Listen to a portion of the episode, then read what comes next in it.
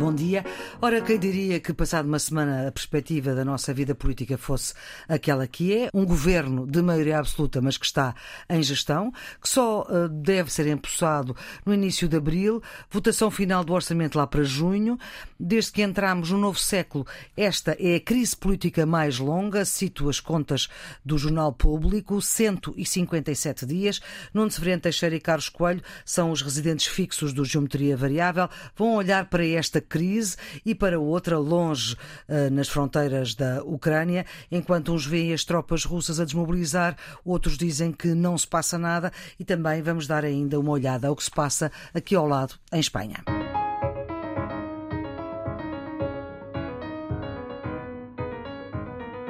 É a democracia a funcionar. Foi o que disse Marcelo Rebelo de Sousa, o Presidente da República, em reação à decisão unânime do Tribunal Constitucional, que não esperava. Mas o certo é que os partidos que tinham cabeças de lista nos círculos da Europa e fora da Europa reuniram-se, fizeram um acordo, também ele unânime, que o PSD quebra depois das eleições. Esse acordo dizia que não iriam ter em conta os votos que não viessem acompanhados da cópia do cartão de cidadão, como manda a lei, e sim, é possível fotocopiar o cartão de cidadão desde que haja consentimento. Aqui chegados, no círculo fora da Europa, ganhou o PSD, mas o método Donte deu um deputado para cada um, um para o PSD, outro para o PS. No da Europa, nos números apurados, ganharia o PS, porque estas contas vão para o lixo, um deputado para cada um também. Ora, a queixa que fez vencimento foi a do Volt, de um partido que concorreu pela primeira vez a estas eleições e que alegava que os votos que estariam em falta, os votos que foram deitados para o lixo poderiam alterar o resultado. E é por isso que o Tribunal Constitucional validou esta queixa e temos de ir por partes porque estão aqui muitas questões em simultâneo. Vamos lá ver e começando pelo princípio. A lei não está bem. Toda a gente sabia que a lei não estava bem desde as eleições de 2019, onde também já houve problemas. Portanto, vamos aqui apurar responsabilidades. Quem é que tem responsabilidades sobre o facto da lei estar mal e continuar mal? Carlos. Seguramente todos os partidos com representação na Assembleia da República. Isto é um daqueles casos em que diz o povo e com razão o que torto nasce tarde ou nunca se endireita. Isto nasceu torto e agora não há forma nenhuma de se endireitar. O que é que nasceu torto? A lei? Não, não, não. não. Esta situação de desprezo pelo voto dos imigrantes, que é o que está em, é o que está em causa. Bem, a situação é, é, é, verdadeiramente desoladora por aquilo que disse, ao Flor. Em 2019, aperceberam-se de que há muitos cidadãos lá fora que não incluíram a fotocópia do cartão. E há aqui duas questões. A primeira é saber se se deve pressionar no sentido desse requisito ou se esse requisito é dispensável. A maior parte dos partidos era da opinião na Comissão Nacional de Eleições, há um documento de 2019 que aponta isso, que a fotocópia do cartão de eleitor não é um elemento essencial, que há outras formas de identificação. de identificação. Até porque no próprio envelope há um código que está ligado com o cidadão eleitor. Portanto, um código que identifica Exatamente. o cidadão eleitor. Ah, eu não sou especialista de, hum. de, voto à distância portanto, não sei se há aqui um risco, se não há um risco. Os especialistas dirão. Estou a dizer é que havia a opinião de que isto não era relevante. E como houve milhares de votos impugnados em 2019, Chegámos a estas eleições e vimos que desde 2019 até hoje nada foi feito. Nada foi feito. Nem governos, nem oposição. Nem governos, não. nem oposições, ninguém quis mexer na lei eleitoral. Podia-se dizer que não estavam à espera que houvesse eleições já, tão e próximo. então tivemos uma solução à portuguesa. Os partidos juntaram-se e disseram... Os partidos de todos os cabeças de lista. Sim, não, não, estavam todos, na reunião, mas Sim. estavam os principais. E os partidos fizeram um acordo. À portuguesa, um arranjinho.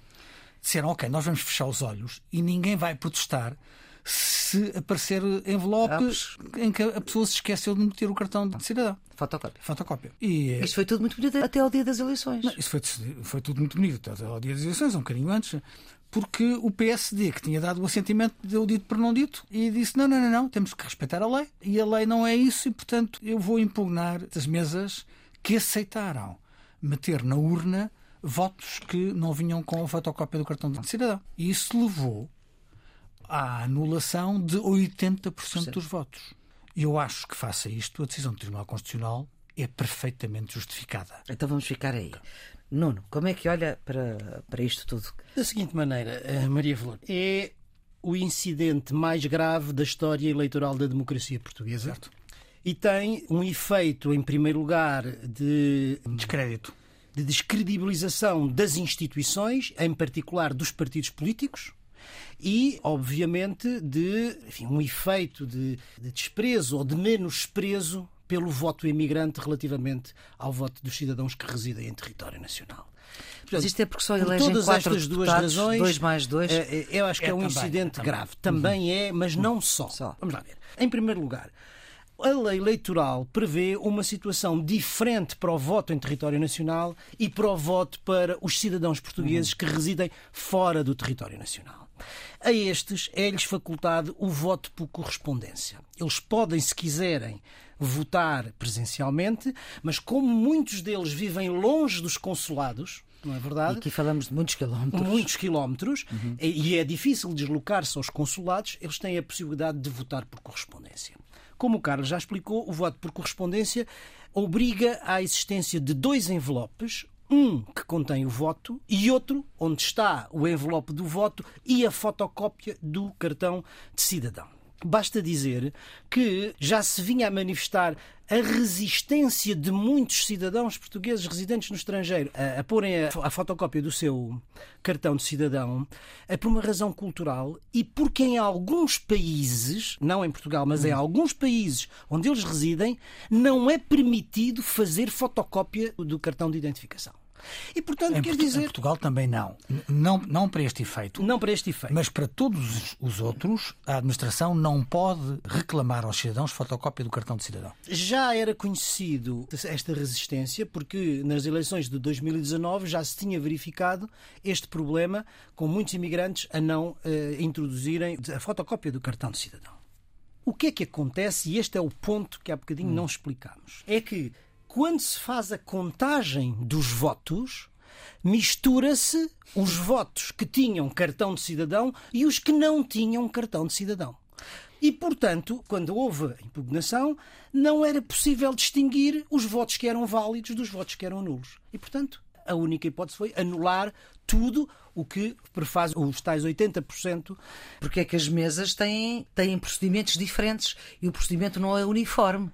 Não, mesmo na Europa é foi diferente mesa para mesa. Porque, Exatamente. Porque o facto de se terem anulado 80% significa que houve 20% de mesas onde o problema não se levantou. Isto afetou, exatamente, isto afetou 139 mesas de voto, o que significava 157 mil votos. Votos. Portanto, não é uma coisa pouca num quadro, no quadro eleitoral, sobretudo vale a pena se calhar sublinhar isto, numa altura em que aumentou extraordinariamente a participação eleitoral dos cidadãos. Exatamente. E, portanto, tudo isto, obviamente, leva a, a que isto seja um incidente que é politicamente, politicamente grave. A segunda nota para ir à sua pergunta: responsabilidades. As responsabilidades são partilhadas por todos os intervenientes no processo, desde os agentes das mesas de voto até os partidos políticos sentados na Assembleia da República. Bem, primeiro, já se conhecia desde 2019 o problema. Segundo, havia uma comissão no Parlamento encarregue da revisão da lei eleitoral que, enfim, não vou discutir as razões, já ouvi várias justificações, em Sim. particular esta que a Maria Flor eh, referiu. A legislatura foi cortada à meio, portanto não houve tempo para isso. O certo é que não se fez.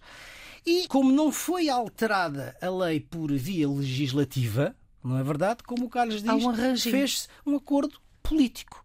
Um acordo político não faz mal. O que faz mal é um acordo político que tornear a lei. contorna a lei. Sim, que viola a lei. Que viola a lei. E este é que é o ponto que é fundamental e é a primeira questão, do meu ponto de vista, que é grave. Segundo, é grave, depois de tudo isto, a violação do acordo por parte de um dos partidos. Porque, como explicou o responsável pela Comissão Eleitoral, isto só se levanta porque, exatamente, porque há uma impugnação, porque no outro círculo fora da Europa, onde não se levantou esse problema e foi validado toda a eleição. Bom, e portanto, Mas isso quer também dizer, levanta problemas, quer Certo. dizer, Se é só porque há queixa. Uh, Com não certeza. Havendo, uh, não havendo queixa, uh, o problema poderia acontecer Portanto, na aqui, mesma. o- como o Carlos diz, o Partido Social Democrata quebra o acordo e suscita o problema. Agora, também é curioso notar que suscita o problema no círculo em que perde, mas não suscita no círculo em que ganha. Exatamente, que é o círculo fora uma da vez, Europa. círculo fora da Europa, mais uma vez, uma dualidade de critérios que não deixa. Quer dizer, o PSD fica pessimamente na fotografia, mas não deixa as instituições numa posição de credibilidade, qualquer que ela seja, não é? Uhum. E, portanto, desse ponto de vista, todos andaram mal, o PSD andou, andou pior e, de facto, colocada a questão ao Tribunal Constitucional, do ponto de vista jurídico ou constitucional, não havia outra solução senão a declarar a nulidade das eleições, uma vez que tinha sido violada a lei eleitoral de uma forma clara e evidente. Não era possível Carlos, que tivesse havido instruções claras aos membros da mesa para como agir face aos problemas que houve em 2019. Não era possível alguém ter feito isto? Não sei se CNE, Comissão Nacional de Eleições, não sei se MAI, o Ministério da Administração Interna, é quem organiza as eleições? Com certeza que sim, mas eh, a experiência de todos estes anos dizem que isto é uma área dos partidos. Isto são os partidos que indicam as Ninguém pessoas para as meter, mesas. É? Ninguém se quer... Um, porque há a lógica que num sistema eleitoral os partidos controlam-se uns aos outros, hum. porque têm interesses divergentes e, portanto, que a pureza do sistema, a regularidade do sistema é resolvida por essa via. Portanto, não, não precisamos de polícias eleitorais ou de tribunais eleitorais. Não, mas precisamos de critérios. Não, critérios são os critérios que estão na lei. É? Uhum. E esses é que deviam ter sido respeitados. Agora, eu acho que não se ganha nada em estar. A... Apontar o dedo do PSD, uh, como o Nuno fez? Não, não, não. Ah. não. O PSD não se portou bem, mas os outros também não, não se portaram. Diz que todos os intervenientes se portaram mal. Mas quem se portou ainda pior. Quando, Pronto, isto é uma gradação. Quando, quando, quando os partidos fazem um acordo para resolver o problema, eu até admito que estejam de boa intenção. Mas quando o conteúdo desse acordo é uma violação da lei, evidentemente que estão mal, estão a dar um Sim. péssimo exemplo. Agora, o problema de fundo não é esse. O problema de fundo é qual é a imagem, uhum. não sublinhou e bem, prestígio das instituições, que é estas eleições foram uma vitória contra a abstenção nos círculos da, imigração. E não só, Isto mas houve, também aí. Sim, mas, mas nos círculos de imigração, onde é mais difícil, Isso. onde as pessoas estão mais distantes, uhum. eh, onde, por força das circunstâncias, os laços de proximidade com o sistema eleitoral e as eleições eh, em Portugal são mais tenues. Aquilo sim. que é de positivo, aquilo que foi de positivo nestas eleições foi que houve mais portugueses a votar. Agora, vamos pôr na posição destes portugueses. Eles foram votar e o seu voto serviu para nada. Porque o seu voto foi anulado e agora vão ter de repetir. E embora não tenha dito e bem que o voto por correspondência permite evitar a maçada de quem está a centenas de quilómetros de consulados, diz a experiência de todas as eleições daqueles que estão no terreno que há portugueses ou não confiam nos correios ou não, não recebem a tempo os formulários e que fazem centenas de quilómetros para ir aos consulados votar. Fazem 200, fazem 300 quilómetros. Aqui em França acontece em muitos, em muitos uhum, casos. O que é que esses cidadãos vão fazer desta vez? Vão tornar a pôr-se no carro, gastar segundo, dinheiro, gastar dinheiro, ir segunda vez a votar? Sobretudo, Carlos, sobretudo sabendo que o seu voto não vai alterar rigorosamente nada. nada. Certo, certo. É que agora já certo, não serve para nada, certo, não é? Certo, certo, certo, certo, certo.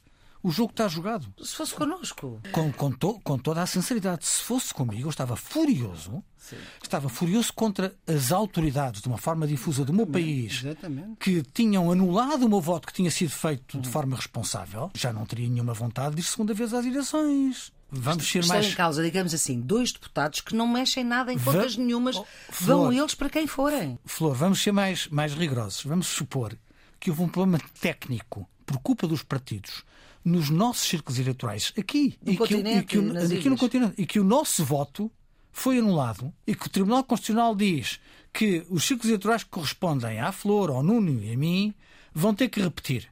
Seria Lisboa, não é? Com que vontade é que nós vamos repetir por um erro que não é nosso? Que não fomos nós que cometemos. Eu, eu acho natural que as pessoas estejam furiosas, as pessoas estão distantes do país e dizem o, o meu país está a escarnecer do meu esforço. Acho que isto tem um efeito demolidor sobre a ligação dos imigrantes à pátria e sobre a respeitabilidade e o rigor dos processos eleitorais em Portugal. Tem um efeito demolidor. Eu estou inteiramente de acordo com isto que o Carlos está a dizer. Eu vivi algum tempo fora, em várias circunstâncias. Vivi na Europa, Europa, vivi em Itália durante um tempo e depois vivi um tempo nos Estados Unidos. Portanto, enfim, e apanhou eleições? São situações. Sim, apanhei eleições. E isto que o Carlos está a dizer é rigorosamente verdade. E é tão mais grave quanto havia uma geração que estava um pouco mais distante da política portuguesa, uhum. da, da, realidade portuguesa, mas hoje em dia a diáspora portuguesa é uma diáspora muito diferente. É uma diáspora muitas vezes bem inserida nos países de origem, com capacidade e com poder económico, com influência social e em muitas circunstâncias, na Europa de uma forma diferente, porque obviamente é a União Europeia, basta olhar para o Luxemburgo, mas, mas nos Estados Unidos, por exemplo, muitos lusodescendentes estão em situações de poder do ponto de vista estadual e até temos quatro representantes e senadores federais, é um menosprezo que tem, obviamente, um efeito muito negativo sobre a relação que esses portugueses espalhados pelo mundo têm em relação à imagem que têm do país e do sistema político em particular. É, é, é uma coisa grave. Bom, e agora temos o país à espera, está tudo à espera. Uh, quer dizer, houve uma pandemia, houve já esta crise política que não era querida e um orçamento que, na melhor das hipóteses, mesmo que seja o mesmo orçamento, que não pode ser exatamente o mesmo por razões óbvias, porque os valores, entretanto, também se alteraram, como é que se consegue gerir fundos, o fecho da pandemia, num governo agora sim em gestão? Sim, é derrapagem de todos os prazos. Este é a derrapagem de todos os prazos, como é evidente. Tudo aquilo que nós estávamos à espera com uma rápida aceleração do processo, até pelo facto de haver maioria absoluta. Portanto, hum. poder haver a eh, constituição rápida de um governo. O Primeiro-Ministro uh, ser o mesmo. O Primeiro-Ministro ser o mesmo, uhum. começar já a tomar decisões, etc. Agora vamos ter que esperar pelas eleições. Eu, quando vi que o Primeiro-Ministro tinha cancelado a reunião com o grupo parlamentar do Partido Socialista, na sua qualidade de secretário-geral do PS, porque não faz sentido o grupo parlamentar tomar decisões sobre o candidato a presidente da Assembleia da República, não estando ainda todo o grupo parlamentar. Isso dá uma ideia de que tudo está dependente. Bem, bem sabemos que é um formalismo, não é? Formalismo neste sentido. O que está Sim. em causa é para o PS a confirmação de um deputado ou, em dois cenários mais hipotéticos, a não eleição de deputado nenhum ou a eleição de dois deputados. Sim, exatamente. São os três cenários possíveis.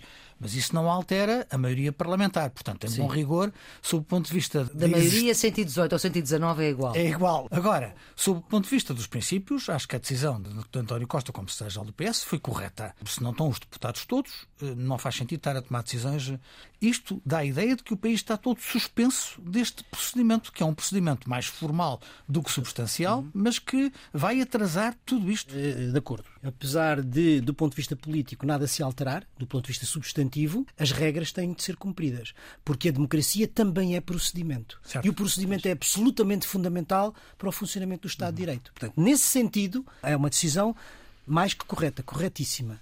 Agora, qual é a consequência? A consequência é adiar o país por mais um mês, um mês e meio numa altura em que é, de facto, muito, muito difícil. As eleições serão repetidas dia 12 ou 13 de março. 12 e 13. 12 e 13. os votos por correspondência podem chegar até, até ao dia 23. Até ao dia 20. Depois há o apuramento de votos, depois há o período de contestação. Exatamente. É, portanto, há aqui um, um, tempo ainda de praticamente mais um mês, um mês e meio. Significa que nós teremos governo em abril. 25 de março haverá é. resultados. É. E, portanto, o governo vai dar para abril e, como a Maria Flor estava a chamar a atenção, o orçamento vai lá para junho, julho, talvez julho, com todas as implicações que isso tem. Vamos continuar a viver eh, em duodécimos. Isso é bom para o déficit, porque não se gasta mais, eh, não é? Não, Mas... não, é, bom, não é bom para a recuperação. Do... Não é bom para a recuperação económica. Claro. claro.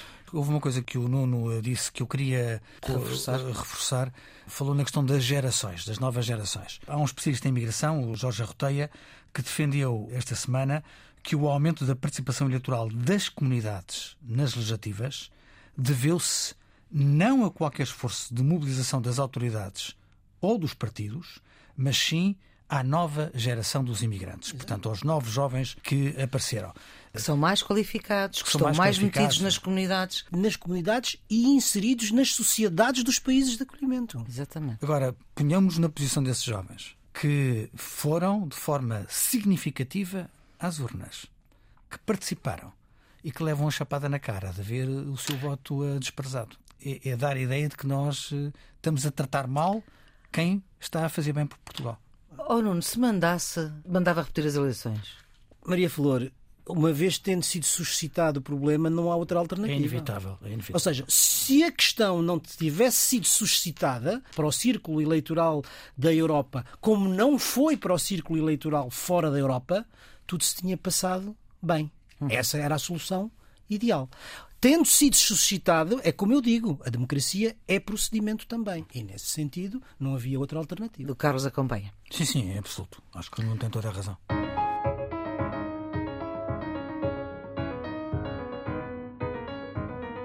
Já que estamos a falar de eleições, vamos começar a nossa página internacional, digamos assim, por Espanha, pelas eleições em Castilha e Leão, que ganhou o Partido Popular, PP, mas para governar precisa do Vox, que é a extrema-direita espanhola, ou então tem que se entender com o PSOE, que era o problema que o PSD teria eh, se tivesse ganho aqui as eleições.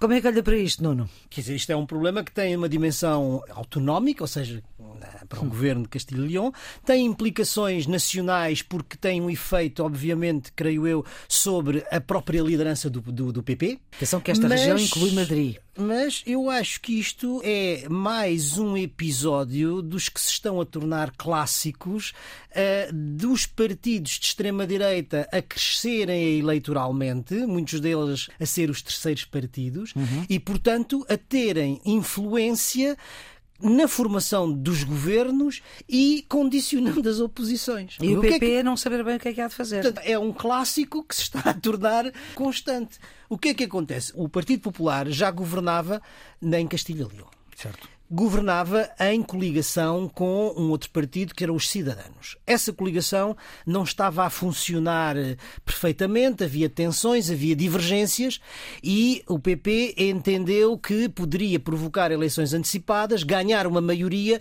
e ver-se livre do condicionamento do seu parceiro de coligação. Não é nada novo, também já vimos isto noutros lados. Acontece é que o resultado não foi, ou seja, o PP ganha, mas é uma vitória de pirro. Certo. Porquê? Porque não o resultado, consegue governar sozinho. Porque não consegue governar sozinho e fica na e circunstância. Só há dois parceiros com quem se pode entender. Na circunstância precisa que a Maria Flor estava a dizer. Porque das duas, uma. Os resultados são 31% para o PP, o que dá 31 deputados. 30% para o PSOE, que dá 28. E depois o Vox tem 17. Que... E os outros partidos mais pequeninos não, não, chegam, não, não chegam. chegam. Não uhum. chegam para fazer maioria. E, portanto, ou o PSOE se abstém e, com a sua abstenção, evita que o Vox tenha uma palavra a dizer na formação do governo, mas o PSOE é oposição, também fica comprometido, ou então o PSOE não se abstém, não é? E, portanto, o Vox vai impor as suas condições para que o PP possa governar. E já pôs em cima da mesa uma série de questões que não são de sumenos e que vão contra alguns dos princípios centrais da própria direita tradicional, da direita Tem conservadora. Aí essas questões? É a lei da memória histórica, que é uma coisa muito forte em Espanha. E a da violência conjugal. A revogação da lei da violência doméstica. Carlos. O panorama é engraçado porque nas últimas eleições tinham ganho os socialistas, mas havia uma geringonça à direita. Portanto, embora o Partido Socialista fosse o mais votado, não tinha condições de governar e quem fez maioria de governação foi o PP, hum. tal como não nos explicou com os cidadãos. Foi como aqui, ao contrário, em 2015. Exatamente. Exatamente. Eh, os cidadãos tinham 12 deputados na altura. Perderam 11, ficaram agora só com. Ficaram com 1. O que é que aconteceu? O PP agora ganhou, ganhou deputados, ganhou mais dois do que tinha, só pode fazer maioria à esquerda ou à direita. À esquerda com os socialistas, à direita com o Vox. Em Espanha, uma coligação que nós chamamos de Bloco Central é uma é coisa completamente impossível. É completamente impossível. Nem incidência parlamentar, não ser uma coligação, mas. Acho que a agressividade em Espanha entre o PSOE e o PP é de tal forma que é, é meter cão e gato na mesma jaula. Hum. Não estou a ver isso a funcionar. Pode ser que haja um milagre qualquer, mas eu acho isso improvável.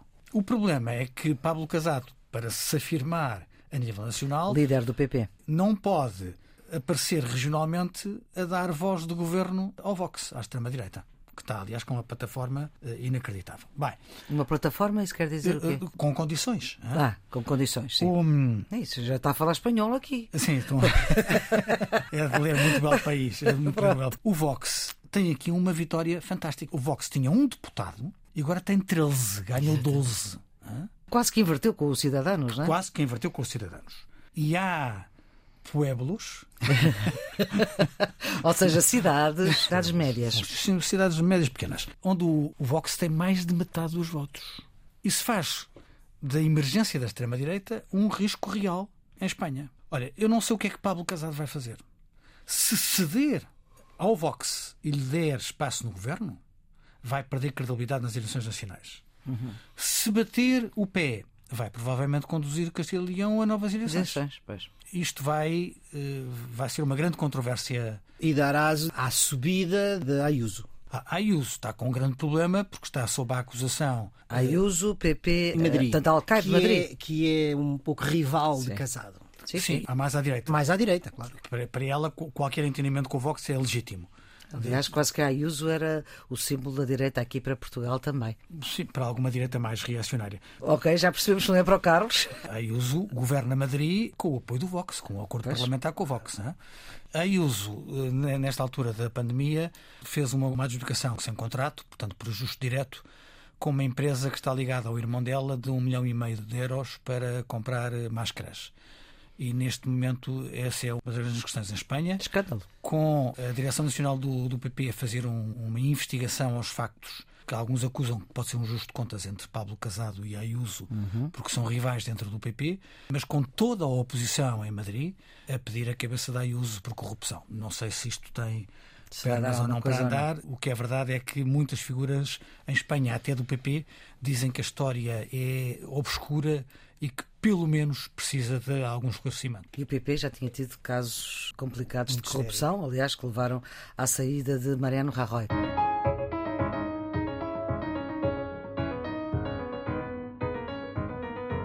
Temos uma semana passada sobre um conflito que inquieta o mundo inteiro. Há reuniões, há visitas. No momento em que gravamos esta emissão, há um avolumar da tensão, uma vez que separatistas pró-russos acusam Kiev, isto é, os ucranianos, de terem feito ataques. A NATO continua a dizer que não vê qualquer desmobilização russa. Temos, e como já falámos aqui na semana passada, nos Jogos Olímpicos de Inverno, os vencedores do ski acrobático, um ucraniano e um uh, russo ganharam a medalha de prata e de bronze e abraçaram-se simbolicamente num apelo à paz e à concórdia, isto numa altura em que estamos todos à espera do que se vai passar daquele lado do mundo. Nuno. O mundo está suspenso dessa questão, as movimentações militares continuam dos dois lados da fronteira. O Kremlin anuncia desmobilização, mas eh, aquilo que parece acontecer é que não há realmente desmobilização de tropas, ou há movimentos em sentidos diferentes, uhum. sem que se reduza substancialmente o volume de militares junto às fronteiras, porque são mais do que uma, e por outro lado, do lado do Ocidente, a mesma coisa se, se passa. A NATO continua uhum. a dizer que enquanto não houver um sinal real de desmobilização, também não, não altera as suas posições. No entretanto, desenvolvem-se os movimentos diplomáticos. E, portanto, é, neste momento é esse o ponto onde as coisas estão. Tivemos uh, as visitas de Macron, depois a visita de Schultz, uh, as conversações. Até Bolsonaro. Note-se que Bolsonaro não fica na mesa de 6 metros, lá ao fundo, onde ficam os democratas. Bolsonaro fica numa cadeira ao pé de, de Putin, Putin. Mas para isso teve que fazer cinco testes e, e aperta-lhe a mão. E aperta-lhe a mão. Na diplomacia, estes sinais são substâncias. A forma é substância. Certo. Há uma aproximação com os ditadores, mas há uma longa distância com, com as democracias. Claro. É o que perturba, é o que perturba Putin. É... Não é só, mas é de sobretudo. Em relação àquilo que se poderá passar, eh, toda a gente pergunta se vai haver, se não vai haver eh, invasão, etc. É, continuo a achar que Putin é um ator racional uhum. e, como ator racional que é, eu tenho muita dificuldade em pensar que vai empreender ou que pode empreender uma invasão a larga escala, digamos assim, a caminho de Kiev. Portanto, faz sentido estas escaramuças, de, escaramuças, uh, enfim. Mas uh... não está longe de eh, provocar estas escaramuças, de agravar a guerra híbrida, de manter a tensão e, no fundo, ir preparando o terreno para aquilo que pode ser o seu objetivo. Nós não sabemos se é ou não, aliás, enfim, o segredo é a alma do negócio, também na uhum. diplomacia, nós não sabemos se é isso ou não, mas que é, a Duma já autorizou o Parlamento Putin a declarar a independência de Donbass, ou seja, das duas repúblicas separatistas, separatistas tal como já fez na Crimeia e como já fez na Ossétia, na Geórgia, e portanto esse pode ser um objetivo, enfim, final, não invadir do ponto de vista de um grande movimento militar, mas criar possibilidade para essas repúblicas separatistas se autonomizarem de Kiev e ele poder estacionar tropas e, portanto, uhum. é uma forma de sair sem, sem fazer uma invasão e também sem perder a face. Vale a pena dizer, para nós termos uma ideia, é que uh, a Ucrânia é mais ou menos, em termos de geografia, a Alemanha e a França juntas. É um, é um país, país, de uma enorme é dimensão. Carlos. Voltando a Bolsonaro, uh, o que eu acho que aconteceu foi que Bolsonaro quis uma fotografia uh, próxima de, para as eleições, de Putin para as eleições, para demonstrar que é relevante na esfera internacional. E Putin exigiu-lhe aquilo que exigiu aos outros, só que os outros não cederam, são os testes. Eh, quer o chanceler alemão, quer o presidente francês, recusaram-se a deixar o seu ADN nas mãos russas. Bolsonaro fez cinco testes PCR com os uhum. russos. Uhum. Cinco. Antes da reunião, antes do Sim. aperto de mãos. E saiu da reunião a fazer elogios à Rússia e a dizer que o Brasil estava solidário com a Rússia. No dia seguinte, receando que os Estados Unidos não achassem piada esta aproximação, tentou corrigir as suas declarações, dizendo que, isto no contexto da guerra com a Ucrânia eh, tem imensa piada, que o Brasil está sempre solidário com os países que querem a paz. Um, e, portanto, é a declaração espetacular de um homem que é, um, que, enfim, que, que é, que é uma anedota.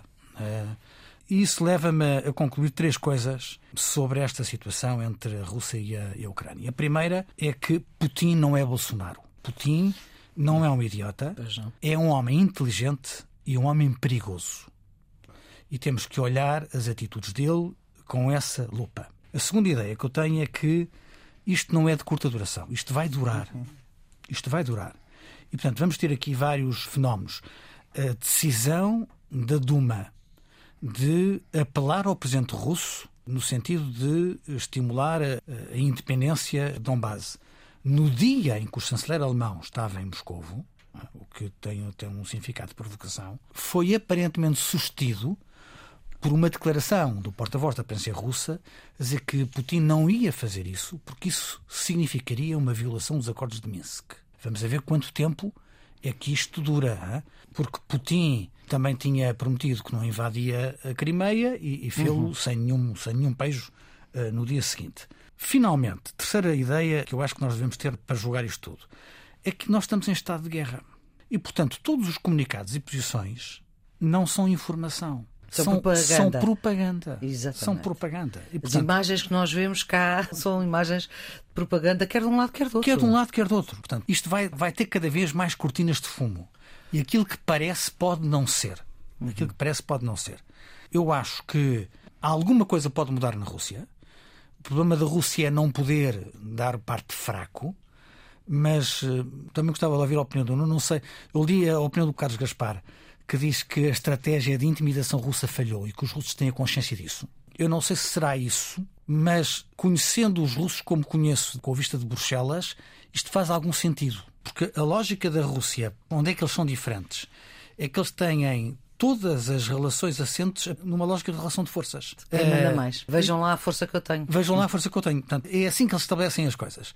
É a lógica do murro na mesa. Quem dá o murro mais, eh, mais enérgico. E eu não sei se, se nós podemos concluir isso. Quer dizer, se neste momento a Rússia já se apercebeu, se a Rússia estava convencida que o Ocidente ia ceder e já percebeu que não vai ceder, isso eu acho que é neste momento claro, ou se os russos ainda não perceberam isso. Portanto, se ainda acham que a estratégia da intimidação pode dar frutos ou pode condicionar o Ocidente? Está feita a pergunta.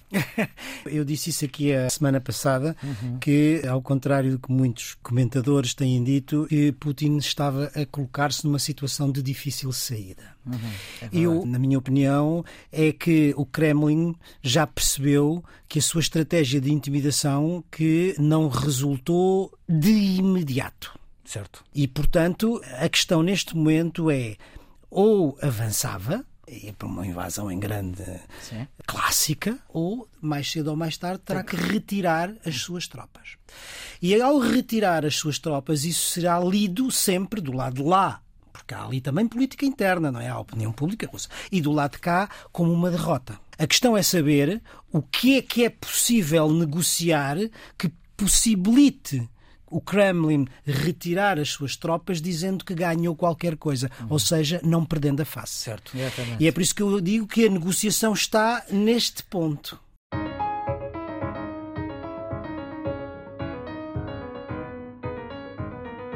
Vamos para as figuras geométricas, para os bicudos, Carlos. Vai para a execução do e-voucher.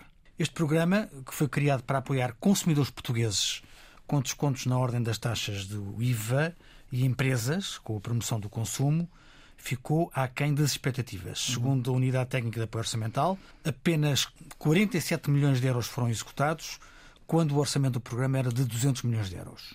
Ou seja, ficamos em 23% do previsto.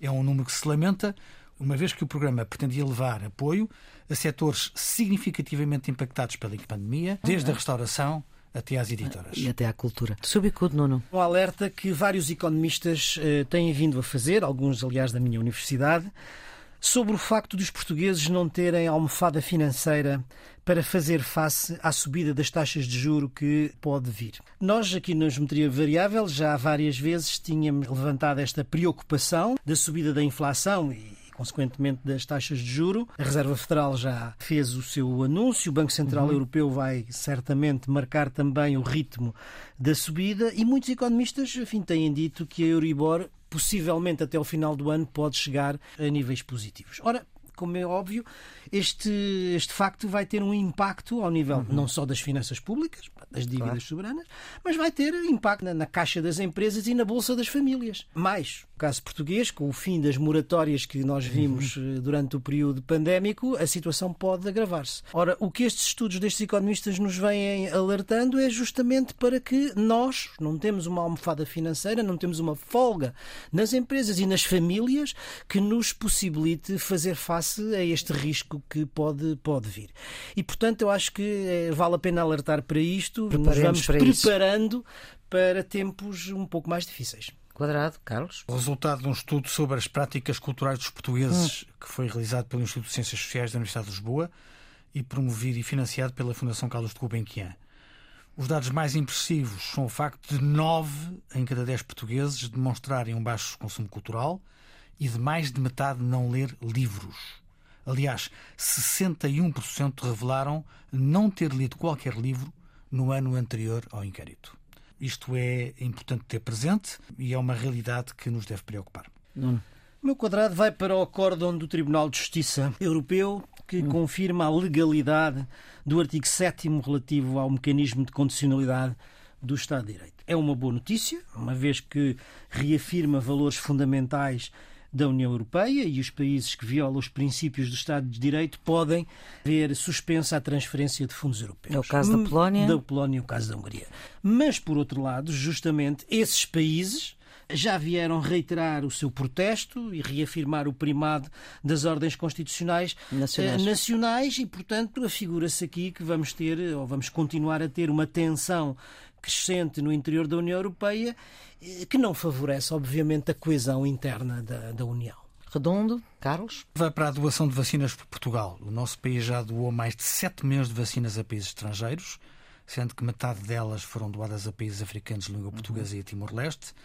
Sabemos isto na semana em que a Comissão Europeia fez um reforço de 125 milhões de euros para investimento em várias dimensões, onde se incluem as vacinas, que se juntam a 100 milhões de euros que já tinham sido mobilizados são boas notícias no combate à pandemia, que apenas se tornará uma endemia quando uma maioria significativa da população mundial estiver imunizada. São bons exemplos, quer de Portugal, quer da Europa. Não, não. No redondo vai justamente, pegando nesta última parte do que o Carlos acaba de dizer, para o anúncio de que em Portugal podemos estar no princípio da passagem da fase pandémica para a fase endémica da doença. Na reunião do Infarmed, quarta-feira, praticamente todos os peritos registaram uma diminuição muito significativa de todos os indicadores e foram quase unânimes em considerar que se deverá passar para medidas mais ligeiras, aligeirar os requisitos, reduzir as restrições a que temos estado sujeitos,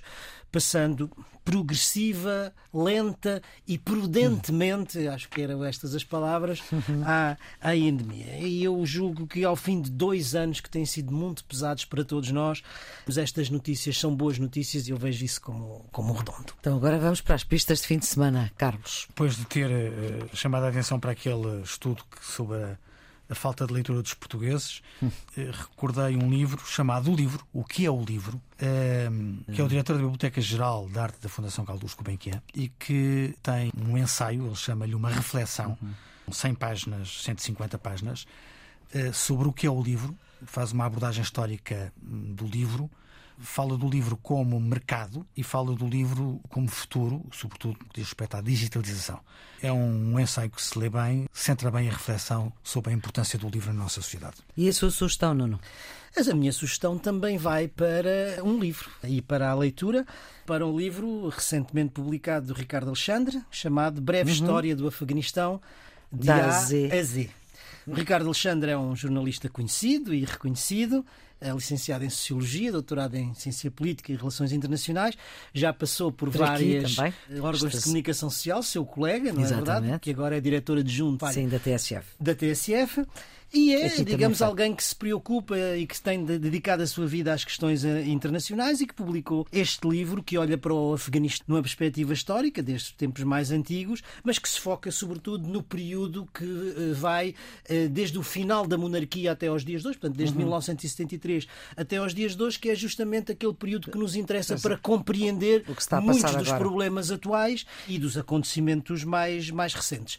Vale a pena dizer que ele já está à venda, mas a apresentação vai ser na próxima quinta-feira e vai ser o Ministro dos Estrangeiros que a vai fazer. Augusto Santos Silva. Ponto final, então, nesta edição do Geometria Variável, edição número 71. Nuno Severiano Teixeira e Carlos Coelhos, analistas residentes fixos deste programa, a produção de Ana Fernandes, os cuidados de gravação de João Carrasca, a edição de Maria Flor Poderoso. Tenham um bom fim de semana.